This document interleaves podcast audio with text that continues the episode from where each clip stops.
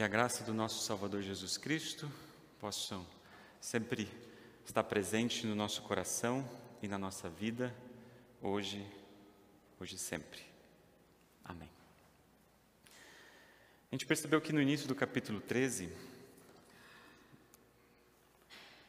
nós tivemos uma, uma frase de Jesus, né, uma afirmação forte de que o templo ele seria destruído, como também Jerusalém.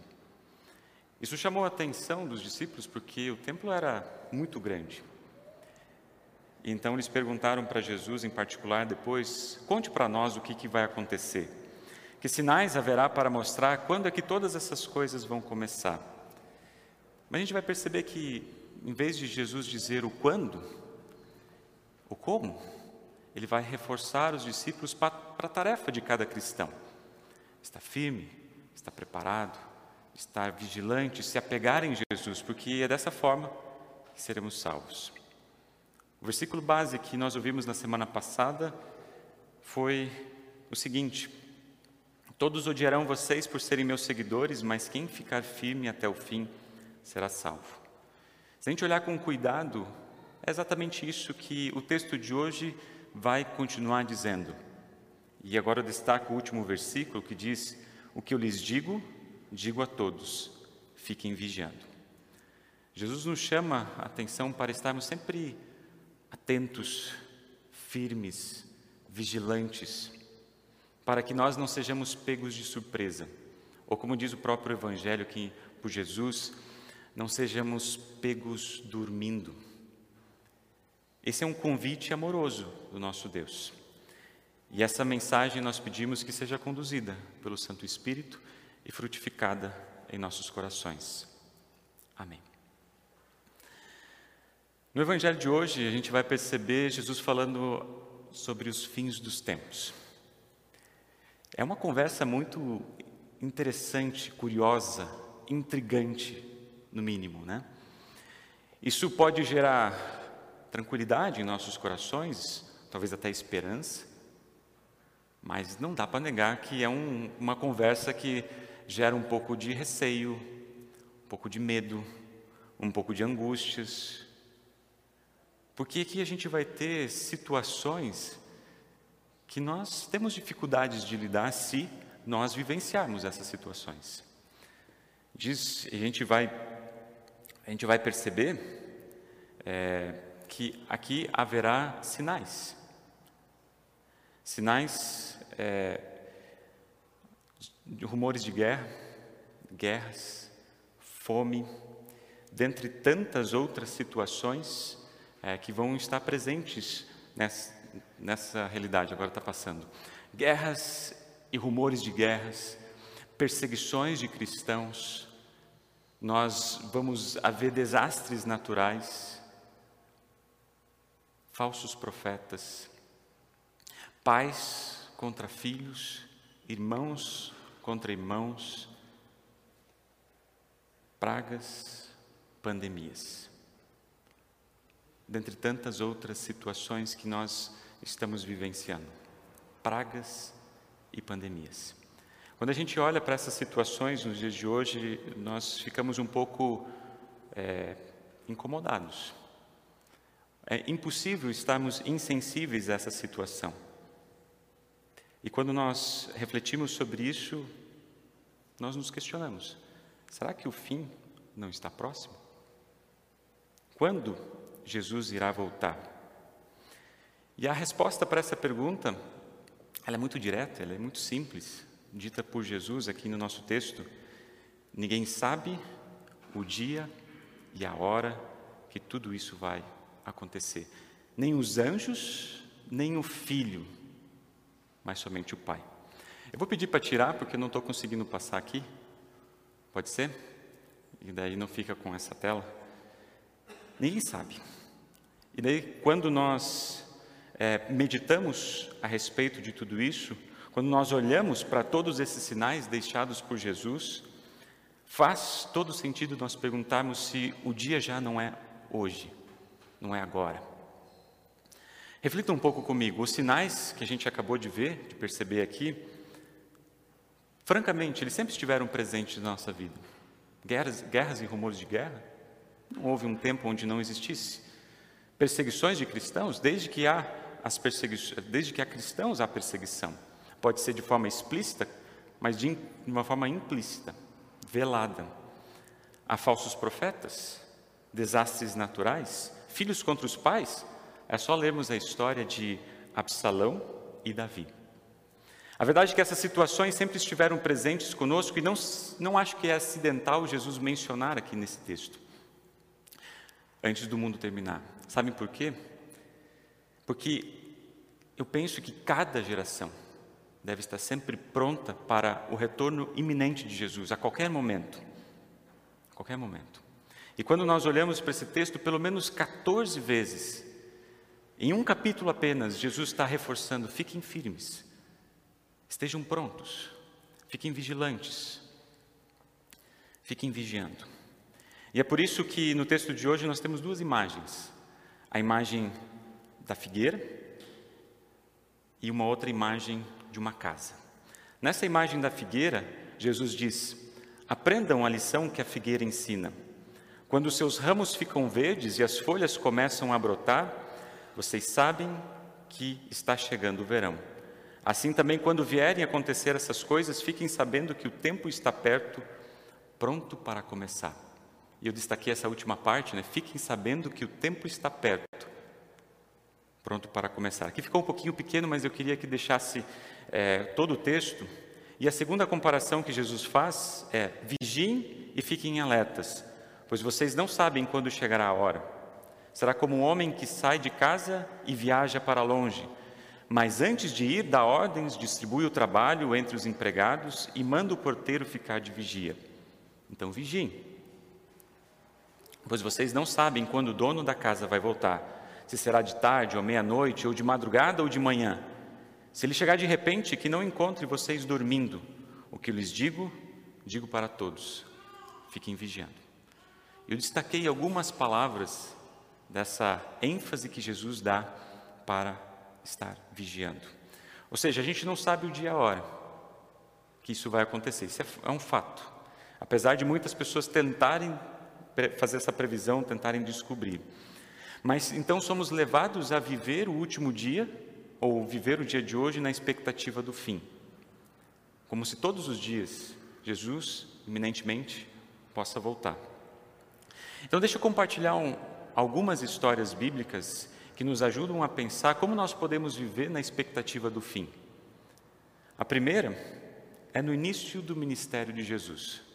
Talvez vocês vão se lembrar lá em Lucas capítulo 4, né, onde ele está em Nazaré, na, na sua cidade natal, e ele vai até a sinagoga. Lá na sinagoga, ele então é convidado a fazer uma leitura bíblica.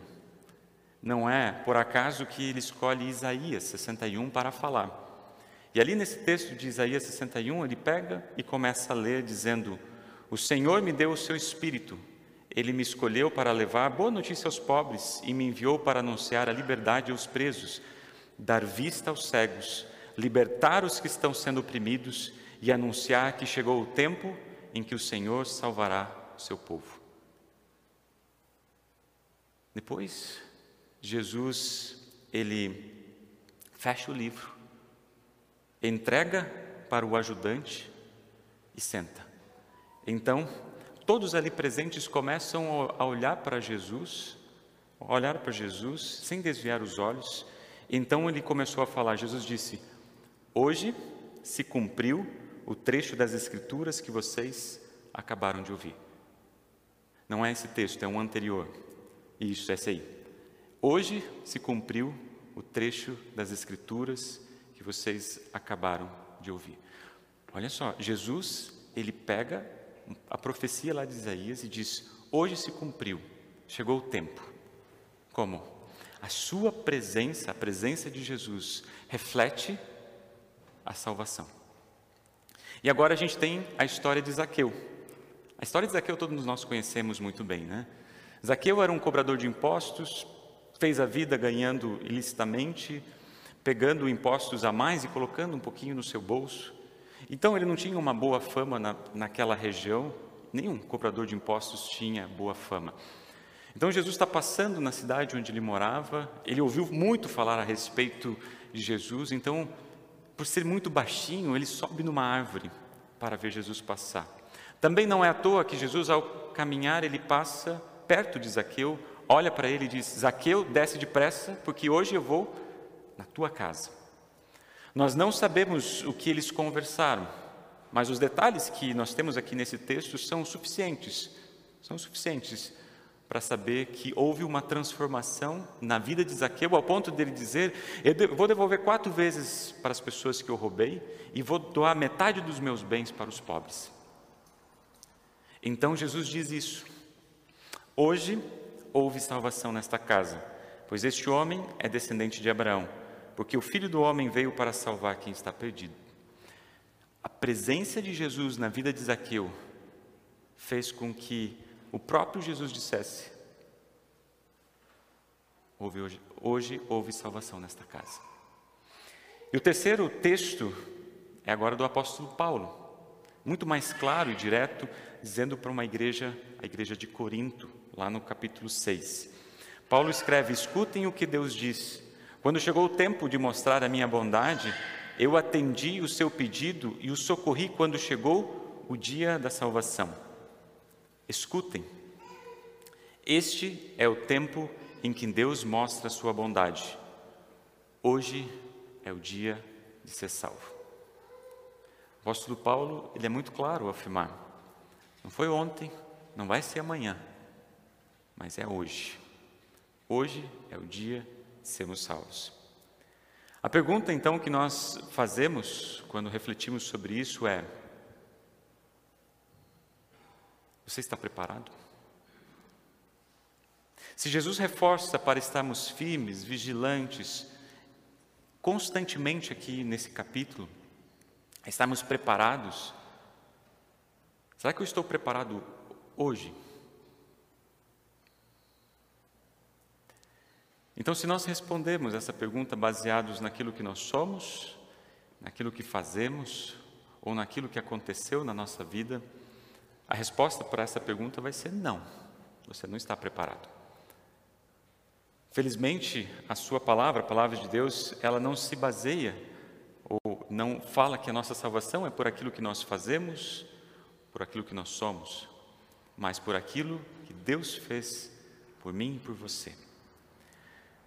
Hoje, houve salvação nessa igreja, quando cada um de vocês ouviu do nosso bondoso Deus que os teus pecados estão perdoados. Hoje, Jesus salvou vocês e continuará salvando vocês todos os dias, até o fim dos tempos. Primeiro, porque Ele prometeu estar conosco. E segundo, porque a presença de Jesus na minha vida e no meu coração afirmam para nós que sim, nós estamos preparados. Mas vamos ver alguns textos bíblicos que reforçam isso. Lá, Filipenses, no capítulo 1, versículo 6, ele diz assim: Eu estou certo, estou convicto, estou persuadido de que Deus que começou o bom trabalho na vida de vocês, vai continuá-lo até que ele esteja completo no dia de Cristo Jesus.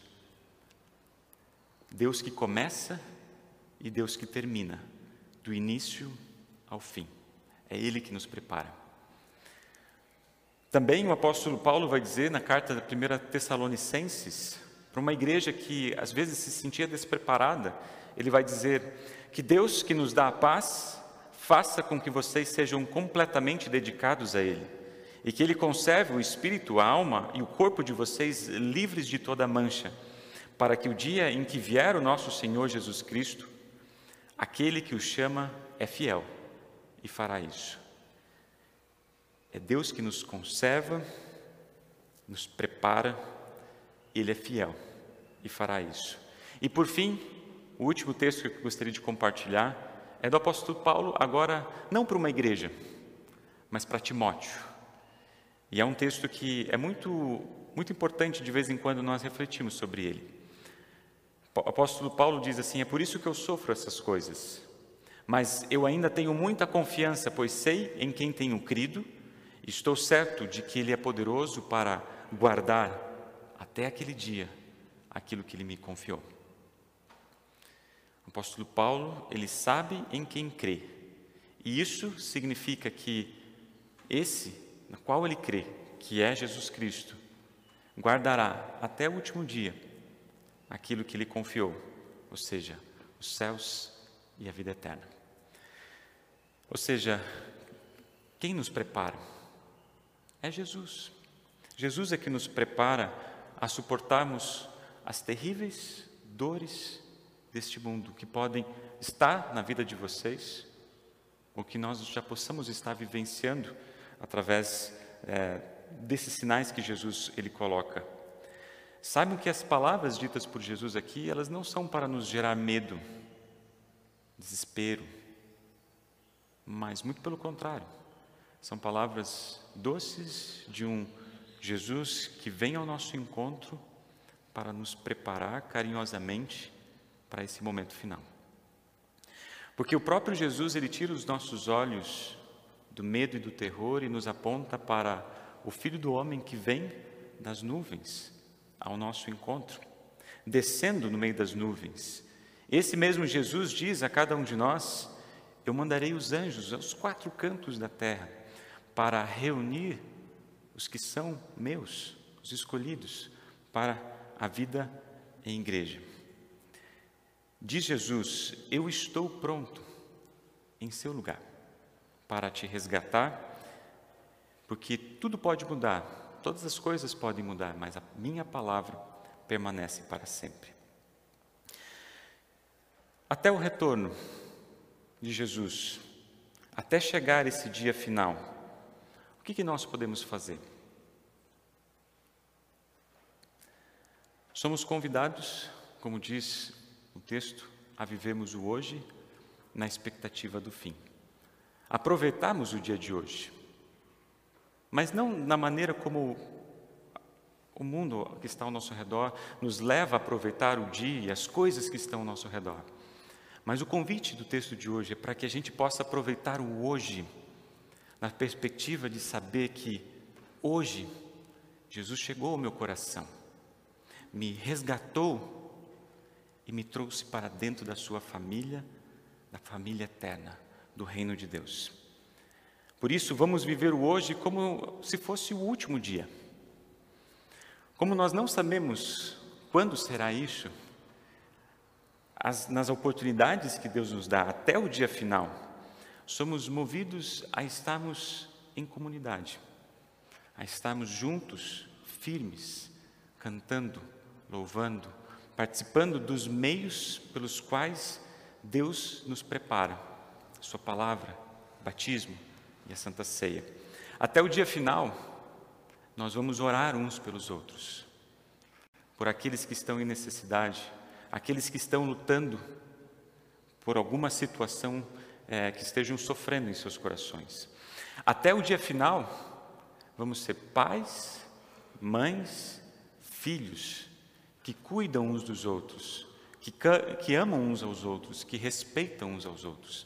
Até o dia final, nós vamos trabalhar nas nossas vocações, aonde Deus nos colocou, lá onde Deus nos colocou, servindo uns aos outros, sem medo, sem receio, refletindo a luz de Jesus. Até o dia final, vamos viver como igreja. Porque um dia, um dia, Cristo irá retornar e irá reunir todos aqueles que estiverem na sua casa, como filhos amados, e também todos aqueles que já foram ou já estão na igreja triunfante, todos serão naquele dia ressuscitados para viverem eternamente na glória do nosso bondoso Deus. Por isso, nós temos essa frase muito importante dita pelo nosso Senhor no dia de hoje. Tudo mudou e tudo tem mudado muito nos dias de hoje. O que era antes, hoje já está diferente. Não tenham medo das mudanças. Não precisam ter medo das mudanças. O próprio Jesus diz: o céu e a terra desaparecerão. Mas as minhas palavras ficarão para sempre.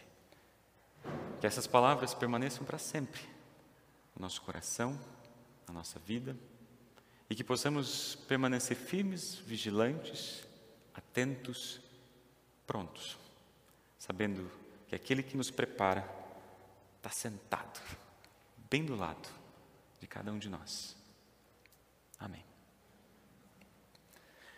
Que a graça de nosso Senhor Jesus Cristo sempre fortaleça o caminhar e a vida de cada um de vocês.